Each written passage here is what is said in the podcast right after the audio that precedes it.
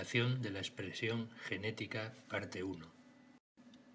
La regulación de la expresión genética puede producirse en los distintos puntos en los que tiene lugar la transmisión de la información genética. El punto más general e importante es el del control del inicio de la transcripción y de la terminación, es decir, en el paso de DNA a RNA mensajero. Sin embargo, existen otros tipos de regulación más adaptados a necesidades particulares y que tienen lugar a otros niveles, por ejemplo, lo que se refiere a la alteración de la disponibilidad del DNA para ser transcripto, a la regulación de la estabilidad del RNA una vez que se ha sintetizado, a la regulación de la traducción, es decir, de la lectura de ese RNA, y por último a la regulación de la estabilidad proteica, es decir, si la proteína es más o menos estable. Haremos por tanto hincapié en la regulación transcripcional y mencionaremos después algunos casos de regulación no transcripcional. El inicio de la transcripción está controlado por proteínas reguladoras que se unen al DNA cerca de la región promotora de los genes que controlan. Hay varias acciones que podemos describir.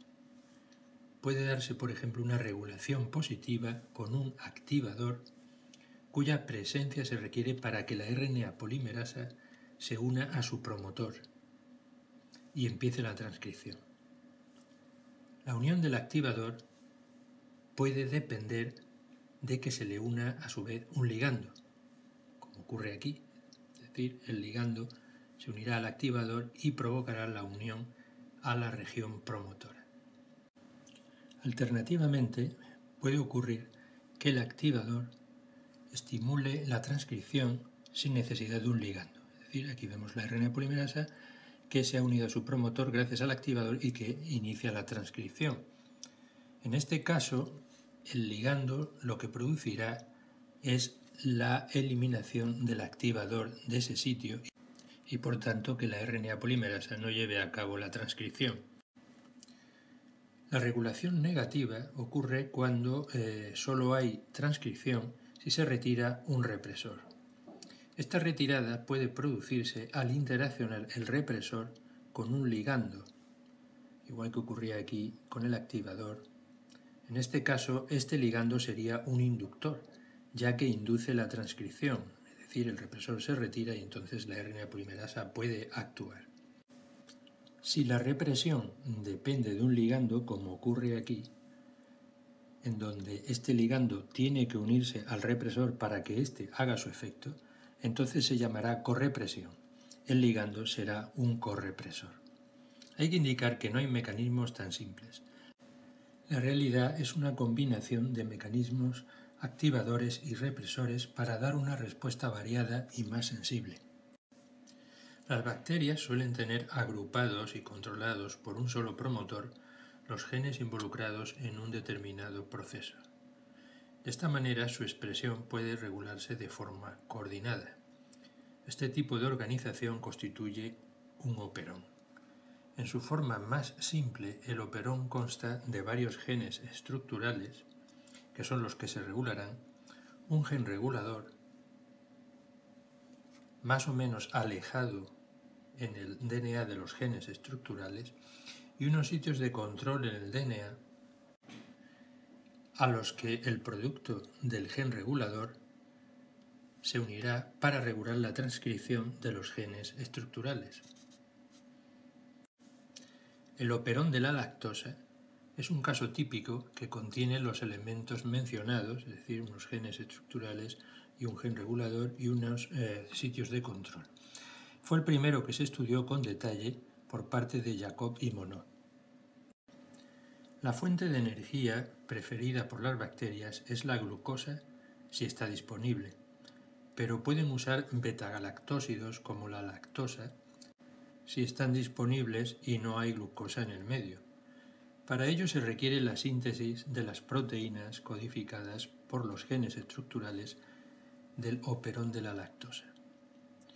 La primera proteína que tenemos es la beta-galactosidasa producto del gen LAC-Z, que realiza la hidrólisis de beta-galactósidos, por ejemplo la lactosa, a exosas, por ejemplo galactosa más glucosa.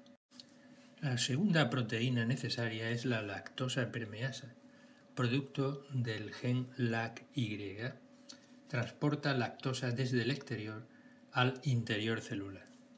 Y por último tenemos la tiogalactósido transacetilasa, que es el producto del gen LAC-A y que acetila los beta-galactósidos que no son asimilables para que difundan al exterior celular.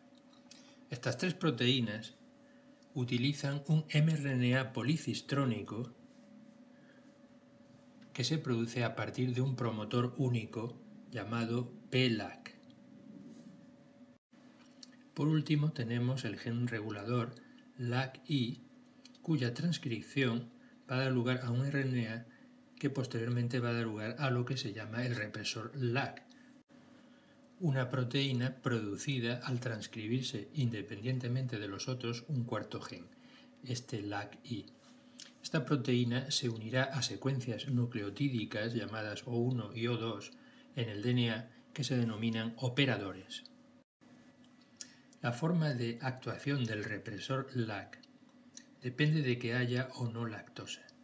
En ausencia de lactosa, no hay necesidad de las proteínas mencionadas y el represor se unirá a sus sitios operadores, reprimiendo la transcripción.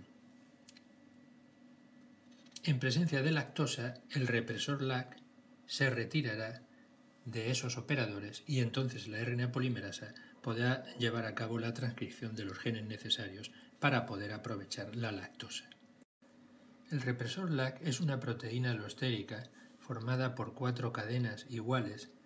Las regiones C terminales interaccionan entre sí para formar el tetrámero, mientras que las N terminales reconocen las secuencias de DNA tal y como tenemos aquí indicado.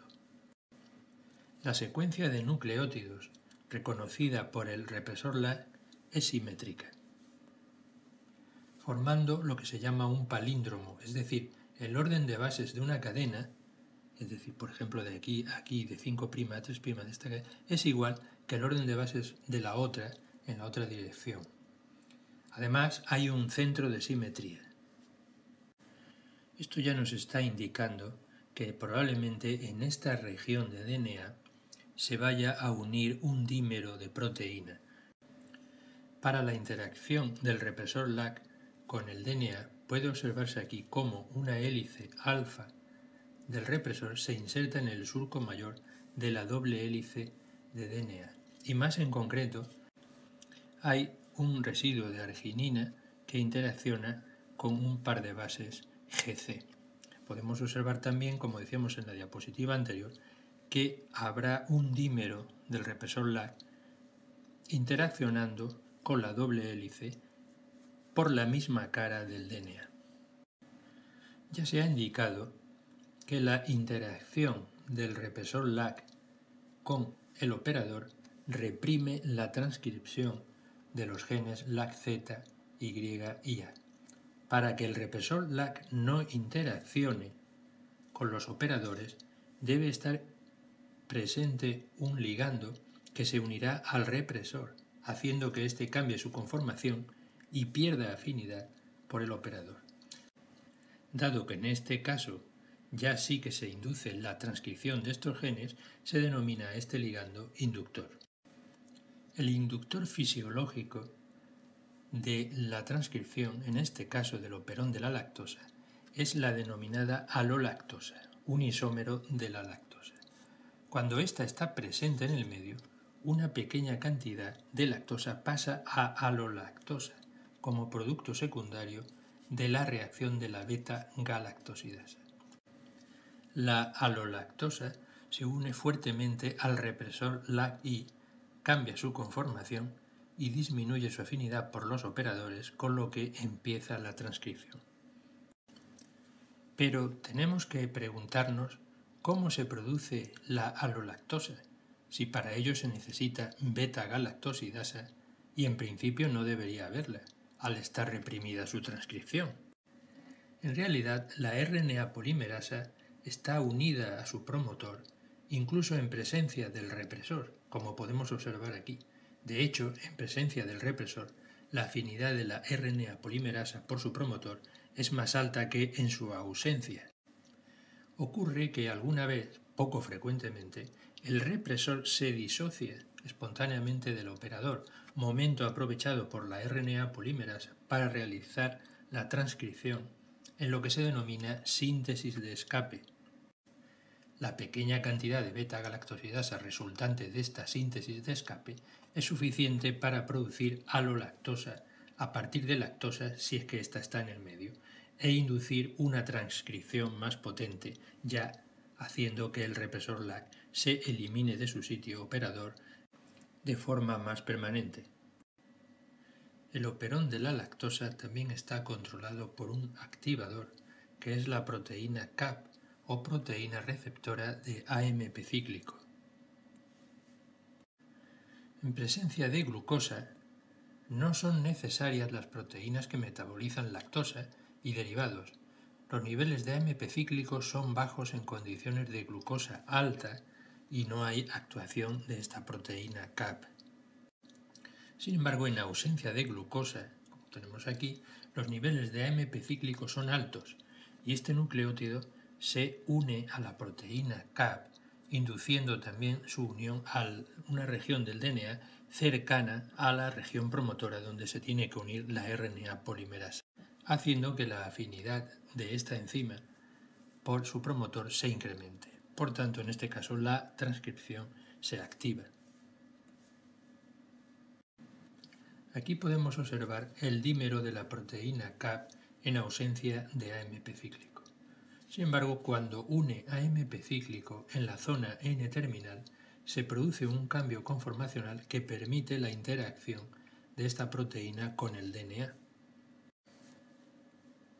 En ese caso, la RNA polimerasa interaccionará a su vez con la región promotora y con CAP, con lo que la velocidad en el inicio de la transcripción se incrementará unas 50 veces.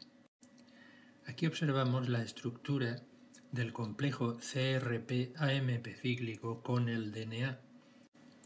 Ambas subunidades de la proteína CRP tienen una molécula de AMP cíclico unido en el sitio alostérico y una hélice alfa colocada en el surco mayor del DNA. La interacción inducirá curvatura en el DNA, facilitando la unión de la RNA polimerasa. Un ejemplo de regulación post-transcripcional es la atenuación en el operón del triptófano, un mecanismo que regula la transcripción modulando la estructura del RNA que se' está sintetizando para dar lugar a las enzimas necesarias para producir triptófano. Como podemos observar aquí, en la región 5' de este RNA hay una secuencia que codifica un pequeño péptido de 14 aminoácidos conteniendo dos residuos de triptófano y una región atenuadora que puede formar estos dos tipos de estructura secundaria en forma de horquilla. Bien puede formarse aparamiento de bases en esta zona para dar lugar a esta horquilla o bien aparamiento de bases en esta zona para dar lugar a este tipo de horquilla. Si hay cantidades adecuadas de triptófano, es decir, no se necesitan sintetizar más enzimas de esa ruta, se traduce normalmente el pequeño péptido y se forma una horquilla más hacia la zona 3', lo que provoca la terminación de la transcripción ya que la RNA polimerasa se liberará de ese RNA. Sin embargo, si hay poco triptófano, el ribosoma se detiene en la zona del péptido que tiene los dos triptófanos precisamente esperando el TRNA cargado con este aminoácido. Esta detención posibilita la formación del otro tipo de horquilla, de manera que la transcripción no termina como ocurre aquí, sino que se sintetizará el RNA que codifica a las enzimas involucradas en la biosíntesis del triptófano, y así conseguir elevar los niveles de este aminoácido. Existen otros centros atenuadores en otros operones eh, por ejemplo, en los mm, relacionados con la treonina la fenilalanina y la histidina. Todos tienen en común la abundancia de esos aminoácidos en los correspondientes regiones 5' que codifican a esos péptidos. De manera que la cantidad de aminoácido, en este caso es incluso más que en el caso del triptófano, regule la transcripción y se sinteticen o no los correspondientes enzimas involucrados en la síntesis de esos aminoácidos.